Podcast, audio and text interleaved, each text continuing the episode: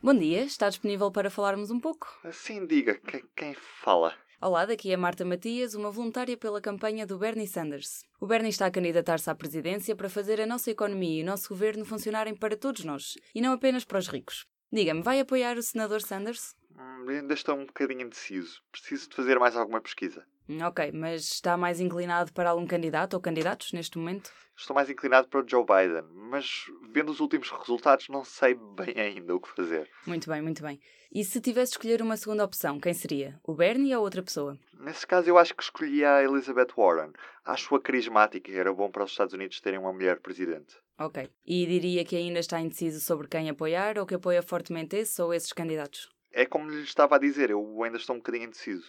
Ok, muito obrigada por ter partilhado a sua opinião comigo. Já percebi que ainda está a pensar sobre o assunto. Eu estou a fazer chamadas pelo Bernie porque ele é de facto o melhor candidato para derrotar o Trump. Não conseguimos derrotar o Trump se não criarmos um entusiasmo massivo pelo nosso lado. Existe apenas um candidato que tem vindo a mostrar a capacidade para inspirar e organizar uma base de milhões de eleitores entusiasmados. Esse candidato é o Bernie. Estou curiosa, qual é o fator mais importante para si nestas eleições? Eu acho que é mesmo derrotar Donald Trump. Ok, obrigada por ter partilhado isso comigo. Em 2008, Barack Obama era um candidato de segunda linha e as pessoas disseram que ele não conseguia ganhar. Mas inspirou milhões de pessoas, com um grande número de pessoas a doar alguns dólares e com muitos voluntários. Acabou por ir para a Casa Branca e cumpriu dois mandatos. Desta vez, o Bernie é quem está a inspirar este movimento. Esta é a receita para a vitória e o Bernie é quem vai consegui-lo. Sabendo isto, está a pensar apoiar o Bernie no Caucus este ano? Sim, parece-me bem, eu vou pensar no assunto. Que bom, fico muito contente por ouvir isso. No Nevada, o voto antecipado começa este sábado, dia 15 de fevereiro. Sabendo que está a pensar apoiar o Bernie, podemos contar com o seu voto antecipado no senador Sanders até dia 18 de fevereiro? Não, eu vou antes ao cálculo no dia 22, não se preocupe. Ok, que bom. Obrigada por se ter tornado parte deste movimento. Esta é a recriação de um telefonema realizado por um voluntário da campanha de Bernie Sanders, com base num guião que o próprio site da candidatura disponibiliza. Viva, este é o P24 e hoje vamos para os Estados Unidos. O cronista do público Rui Tavares foi um dos voluntários ocasionais da campanha de Bernie Sanders e andou a bater às portas em Nova Boston, no estado de New Hampshire. Está connosco, ao telefone. são campanhas altamente profissionalizadas. Se calhar a melhor maneira de ilustrar é, é contando o que vi. Portanto, depois de ser atribuído um meio de transporte a um grupo de pessoas, as pessoas que foram para as cidades maiores foram ah, de autocarro, as outras foram através de um sistema de boleias coordenado pela própria campanha do Bernie Sanders. No caso da carrinha onde eu ia, por acaso o condutor era também um luso-descendente, chamado David Petencourt. O que acontece é que depois vamos até uma, uma uma vila que aqui eh, pode ser, por exemplo, numa zona rural, apenas uma rua principal com uma estação dos correios, um ou outro edifício histórico e uma taberna inglesa, ou seja, um pub, mas a, a maior parte da povoação é dispersa pela zona rural, em quintas, em casais, em casas isoladas. Basicamente, vamos chegando sucessivamente em vários carros, carrinhas, grupos que vêm ou do próprio estado do New Hampshire ou dos estados aqui à volta, incluindo o do Vermont, não é? onde vem o Bernie Sanders e que é também um estado vizinho. Eh, Toda a gente conflui para uma casa de voluntários, uma família que é apoiante de Bernie Sanders e recebe toda a gente ali em, em New Boston e, portanto, passa o dia a cozinhar e a fazer café para ir oferecendo às talvez dezenas de pessoas que passam na sua casa durante o dia. A sala e a cozinha estão distribuídas para ir partilhando trabalho e fazer formação. E depois, quando se chega, assina-se um acordo de confidencialidade, que é uma coisa que acontece em todas as campanhas e que não possibilita, por exemplo, que uma pessoa uh, uh, dê detalhes acerca de como é que se faz a gestão de software ou divulgar detalhes que possam ser considerados danosos para a campanha. Ao inscrever-se, o voluntário está a juntar-se a um movimento, no caso do Bernie Sanders, tem mais de um milhão de pessoas por todos os Estados Unidos, portanto foi uma pré-condição até para ele avançar com a candidatura e eh, aí encontra-se uma paisagem muito, muito diversa, muito longe daquilo que as pessoas imaginam eh, que é a campanha de Bernie Sanders, que é muitas vezes quase que caricaturada como sendo só parte da bolha dos jovens universitários esquerdistas. Isso talvez seja um pouco verdade para os voluntários permanentes de campanha. Agora, para as pessoas que, enfim, tiram alguns dias da sua vida para ajudar na campanha, encontram-se pessoas de todas as extrações etárias, uh, geográficas, de classe também, e encontra-se muita gente também que faz parte das várias comunidades imigrantes nos Estados Unidos. Ligámos ao Rui Tavares para perceber como funciona a campanha de Sanders num estado rural, mas que gera muita atenção mediática por ser o segundo a ir a votos. Está demonstrado cientificamente que produzem impulso para as candidaturas que as ganham, que é maior do que as primárias nos outros Estados, também atraem uma atenção nacional e também possibilitam às pessoas uma participação na política que muitas vezes em alguns Estados americanos não se sente. Quer dizer, pode-se estar aqui nos Estados Unidos durante uma, uma campanha eleitoral uh, que o mundo todo está a seguir, como foi entre Trump e Clinton, ou entre Obama e McCain, e, no entanto, não se sentir absolutamente nada de uh, propaganda eleitoral, simplesmente por razão de que se está num Estado que já é seguramente democrático ou seguramente republicano e, portanto, não conta tanto para as contas decisivas do colégio eleitoral. Mas batem literalmente a todas as portas? Não é bem assim. Aqui o Estado, e quando digo Estado não é o Estado Federal, mas um dos Estados Federados, sabe com nome, idade e morada quem é democrata ou quem é republicano e as visitas que se fazem às pessoas, que são aquelas que vão votar nas primárias democráticas, são, digamos, pré-determinadas por essa lista. O que quer dizer que somos distribuídos por viaturas. No caso, partilhei a carrinha com um estufador de móveis aqui da fronteira entre o New Hampshire e o Massachusetts, que era alguém, portanto, da, da, região e que conhecia bem a região e que se tinha juntado à campanha de Bernie Sanders por estar muito preocupado com as alterações climáticas e, portanto, esse era o seu assunto principal.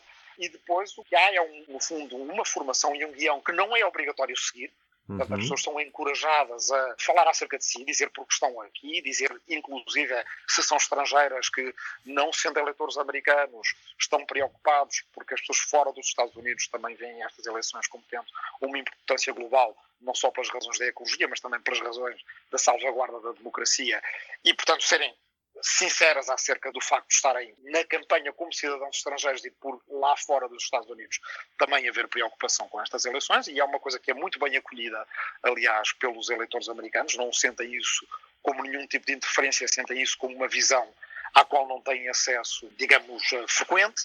E depois o que se faz é quilómetros de, no meio da neve, no caso, uma de uma paisagem humana também uh, social, acima de tudo, muito diversificada, com bolsas de pobreza bastante inesperadas. Quer dizer, conheço os Estados Unidos de várias viagens e uh, surpreendeu-me encontrar tão perto de uma região uh, tão rica como é a da Nova Inglaterra, ou dentro de uma região tão rica como é a Nova Inglaterra, bolsas de pobreza, de, de privação, por exemplo, em relação a cuidados de saúde, que eram bastante evidentes e que faziam lembrar o Portugal da minha infância, na minha aldeia, nos anos 70. E depois é, uma, é, é também uma paisagem política, por assim dizer, essa sim, parecida com a do resto dos Estados Unidos, se calhar até muito modelar, por assim uhum. assim dizer, ou seja, ali temos um microcosmos da polarização e das divisões que existem nos Estados Unidos, família a família. Porque quando chegamos a uma casa, depois de eh, alguns quilómetros de viagem, e, e vamos eh, com a incumbência de falar com um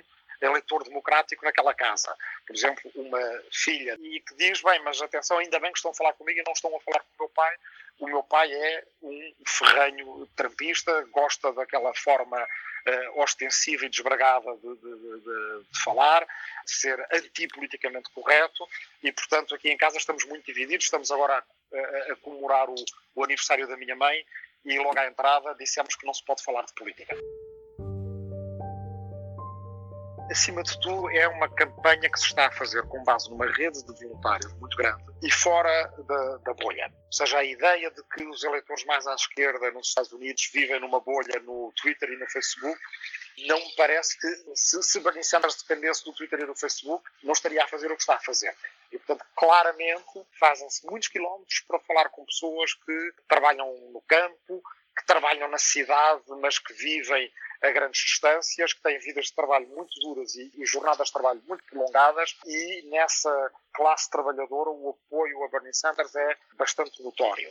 Também, acima de tudo, a curiosidade que eu tenho é ver como é que essa enorme rede de voluntários vai ter um papel político a seguir às primárias e, no caso de Bernie Sanders, ganhar a seguir às presidenciais. Lembrem-se que Obama já tinha uma rede de voluntários muito grande em 2008. Só que a atitude que ele teve em relação a essa rede foi ao contrário do que seria de esperar e ao contrário até do que a própria campanha de Obama tinha prometido, uma atitude de muito obrigado, chegamos à Casa Branca, agora vamos eh, pegar no testemunho a partir daqui e exercer o poder de uma forma mais ou menos tradicional. Bernie Sanders promete continuar a fazer política com esses voluntários, com esse milhão de voluntários ou mais ainda, a seguir às eleições. Porque, de facto, grande parte daquilo que ele promete como objetivos políticos é difícil de conseguir no Congresso. E, portanto, precisa de uma pressão social, precisa da procura de uma base social de apoio maior para poder ser implementado.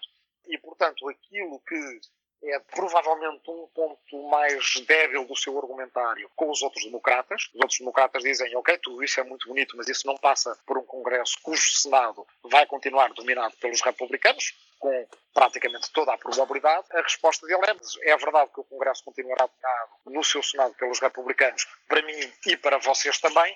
A diferença é que nós podemos fazer avançar um debate social que já tem algumas conquistas a seu favor.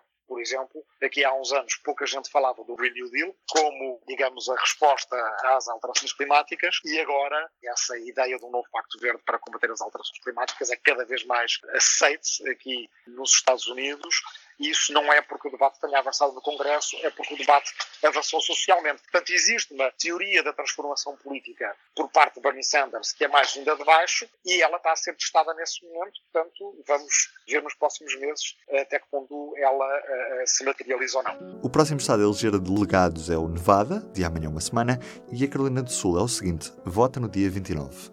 Já o maior número de delegados vai ser atribuído na super terça-feira de dia 3 de março. São 1344. Vamos continuar a acompanhar no P24, mas também recomendamos que ouça o podcast Fogo e Fúria, comigo e com o Alexandre Martins, falar sobre a América nos tempos de Donald Trump. Eu sou o Ruben Martins. E eu, a Marta Matias. Bom fim de semana. O público fica no ouvido.